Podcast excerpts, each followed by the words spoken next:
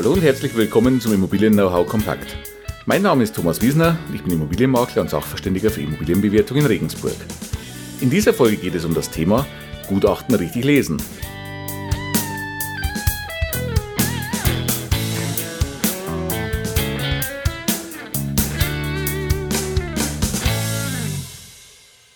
So, heute nochmal ein Teil aus dem Themenkomplex der Immobilienbewertung. Und zwar heute so unter dem Motto von der Theorie in die Praxis. Ja, was sollten Sie denn beachten oder was ist wichtig, wenn Sie ein Gutachten in die Hand bekommen und dieses Gutachten durchlesen, durcharbeiten wollen? In der Praxis ist es ja oftmals so, man bekommt ein Gutachten und gut, da steht auf dem Deckblatt oder ganz hinten oder je nachdem, wo auch immer, erstmal eine Zahl drauf, der Verkehrswert. Das ist natürlich schon mal das Entscheidende, was einen interessiert daran. Aber es gibt ja dann doch Punkte, wo ich sage, wenn Sie dieses Gutachten jetzt genauer durchschauen, auf was müssen Sie denn jetzt wirklich achten? Wie gehen Sie das richtig an? Was ist wichtig dabei? Zum Beispiel im Fall aus der Praxis, wo es ganz häufig mal vorkommen kann, Sie interessieren sich für ein Objekt, das in der Zwangsversteigerung ist, möchten das eventuell kaufen dann werden oder dann werden sie vom Gericht oder von, ja, vom Amtsgericht zum Beispiel das Gutachten bekommen können.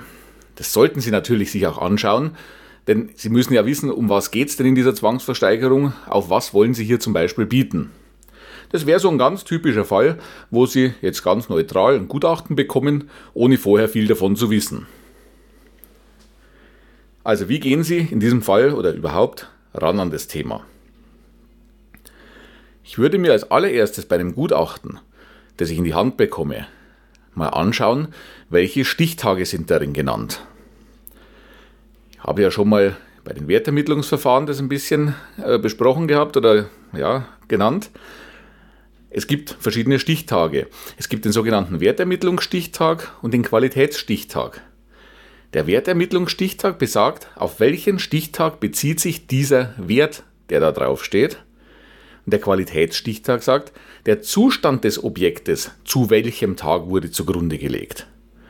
Also achten Sie auf diese beiden Stichtage, zusätzlich vielleicht auch noch den Tag oder das Datum der Ortsbesichtigung, das angegeben ist, um ein Gefühl dafür zu bekommen, haben Sie denn hier überhaupt was Aktuelles vorliegen?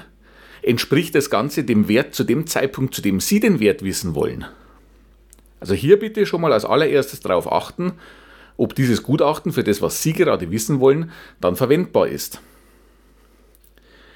Der zweite Punkt, auf den Sie schauen sollten, ist, wenn es in einem Verkehrswerkgutachten zum Beispiel ist, steht im Normalfall der Gutachtenauftrag drin. Achten Sie also darauf, zu welchem Zweck wurde dieses Gutachten denn überhaupt erstellt? Welche Maßgaben waren dabei? Wurde zum Beispiel auftragsgemäß irgendetwas nicht bewertet? Es kann ja durchaus sein, dass der Sachverständige den Auftrag hatte, den Wert zu einem gewissen Stichtag zu ermitteln und zum Beispiel irgendeinen Umstand, warum auch immer, nicht zu berücksichtigen, weil es vielleicht für den Zweck, zu dem das Gutachten erstellt wurde, nicht nötig war. Also achten Sie da bitte drauf. Stellen Sie sich zum Beispiel vor, Sie haben ein Gutachten vorliegen auf einem Haus, auf dem noch ein Wohnungsrecht für jemanden eingetragen ist. Aus welchem Grund auch immer wurde in der Wertermittlung aber dieses Wohnungsrecht nicht mit berücksichtigt, weil es nicht der Auftrag war.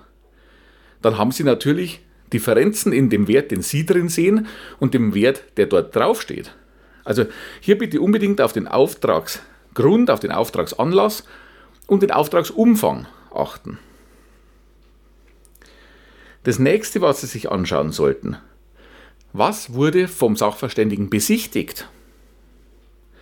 Also wurde das Objekt, um das es geht, in allen Details von innen und von außen besichtigt? Also war eine Besichtigung möglich oder war es das nicht? Das kann ganz häufig zum Beispiel vorkommen im Rahmen der Zwangsversteigerung. Wenn ein Haus zwangsversteigert werden soll, muss der Schuldner den Gutachter nicht ins Objekt lassen. Dann kann es passieren, dass das Verkehrswerkgutachten auf Basis von vorliegenden Unterlagen erstellt wird auf eine Inaugenscheinnahme von außen, soweit das möglich ist, und dann natürlich von Unterstellungen, die gemacht werden müssen. Vielleicht auch mit Sicherheitsabschlägen, wie auch immer. Aber achten Sie darauf, denn dann könnte natürlich, wenn Sie jetzt auf dieses Objekt steigern, das Sie vielleicht selber auch nicht besichtigen können, der Sachverständige konnte es auch nicht, dann können im Inneren natürlich danach ganz, ganz böse Überraschungen auftreten. Es war ja keiner drin, der es gesehen hat. Also bitte unbedingt darauf achten, was wurde alles besichtigt, war eine vollständige Besichtigung Grundlage. Dann vielleicht einfach nochmal reinschauen in das Thema Grundbuchangaben. Was ist in Abteilung 2 denn drin an Belastungen? Und dann natürlich, wie ich gerade gesagt habe, wurden die auch mit berücksichtigt. Also das Thema Grundbuchangaben dann als nächstes mal prüfen. Dann würde ich in die Gebäudebeschreibung reingehen. Schauen Sie sich einfach mal an, wenn der Sachverständige das Gebäude von innen und außen besichtigen konnte, wie beschreibt er denn das Gebäude, gerade was das Thema Schäden und Mängel angeht. Sie müssen aber eines berücksichtigen. Ein Verkehrswertgutachten ist kein Bausubstanzgutachten und kein Bauschadensgutachten. Also wenn da Mängel drin sind, dann können die natürlich berücksichtigt werden, soweit sie erkennbar und augenscheinlich sind. Aber ein Bewertungssachverständiger wird im Rahmen eines Verkehrswertgutachtens keine zerstörenden Untersuchungen im Normalfall machen und keine tiefergehenden Substanzuntersuchungen, die nicht erkennbar sind. Also ein Substanzgutachten ist es nicht, was Sie hier in der Hand halten. Es ist ein Wertgutachten. Schauen Sie dann auch drauf, was wurde dabei vielleicht eventuell unterstellt oder was wurde pauschal berücksichtigt. Wie gesagt, es ist kein genaues Schadensgutachten in der Regel. Wenn dort Schäden genannt sind, schauen Sie mal, wie wurden die berücksichtigt und im Zweifelsfall, wenn es um den Erwerb geht dieses Objekts, müsste man vielleicht diesen Schaden nochmal ganz genau bewerten lassen und in diesem Punkt dann die Wertermittlung auch nochmal für seine Kaufpreiseinschätzung anpassen. Ja, dann schauen Sie rein, welches Wertermittlungsverfahren hat der Sachverständige gewählt. Passt denn das auch zu dem Objekt oder zu Ihrem Vorhaben? Ist es ein Eigennutzerobjekt, wo vielleicht eher das Sachwertverfahren passt? Sehen Sie es unter Renditegesichtspunkten, wo für Sie auch das Thema Ertrag im Vordergrund steht und damit das Ertragswertverfahren? Also schauen Sie mal, welches Wertermittlungsverfahren wurde genutzt. Und wenn, was oft auch der Fall ist, zwei Wertermittlungsverfahren angesetzt werden, dann schauen Sie sich die zwei Ergebnisse an und schauen Sie dann mal rein, wie wurde aus diesen zwei Ergebnissen der Verkehrswert abgeleitet. Wenn, was auch in manchen Fällen auftritt oder zu lesen ist, diese zwei Werte, Sachwertverfahren, Ertragswertverfahren zum Beispiel, relativ weit auseinanderdriften und dann einfach gemittelt wurde, um den Verkehrswert zu erhalten, dann wäre ich vorsichtig, weil irgendwas passt dann nicht dann ist es vielleicht entweder ein Objekt, das nur in den Ertragswertbereich gehört oder vielleicht auch nur in den Sachwertbereich. Vielleicht wird sich der Verkehrswert an dem einen oder anderen orientieren. Aber bei relativ großen Gaps zwischen diesen Preisen oder zwischen diesen Werten, einfach stur zu mitteln, da wäre ich vorsichtig und da würde ich mir das Ganze nochmal genauer anschauen. Wie gesagt, schauen Sie, da komme ich jetzt nochmal zurück, bei einem Gutachten unbedingt drauf, was wurde angeschaut, was wurde auftragsgemäß überhaupt bewertet und was wurde eventuell unterstellt. Denn wie gesagt, manche Dinge kann man auch nicht zum Zeitpunkt der Wertermittlung vielleicht genauer herausfinden. Die muss man unterstellen. Bloß Sie müssen wissen, um welche Dinge es sich dabei handelt. Und wenn Sie jetzt noch Zweifel haben, dann lassen Sie jemanden über das Gutachten drüber schauen, wenn das zum Beispiel die Basis für einen Ankauf oder für einen Erwerb sein soll.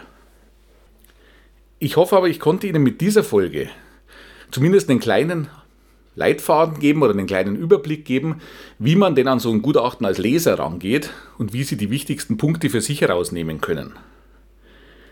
Ich hoffe, es hat Ihnen geholfen. Wie gesagt, wenn Sie Zweifel haben, dann lassen Sie zur Sicherheit auch jemanden, der sich damit wirklich auskennt, drüber lesen, damit Sie hier keine falschen ja, Entscheidungen aus dem Gutachten ableiten, vielleicht aufgrund falscher Annahmen aber wie gesagt, ich hoffe, ich konnte Ihnen ein bisschen einen Überblick geben.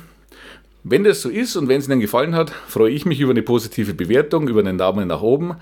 Ich freue mich, wenn Sie es mit anderen Leuten teilen, damit die auch davon profitieren können.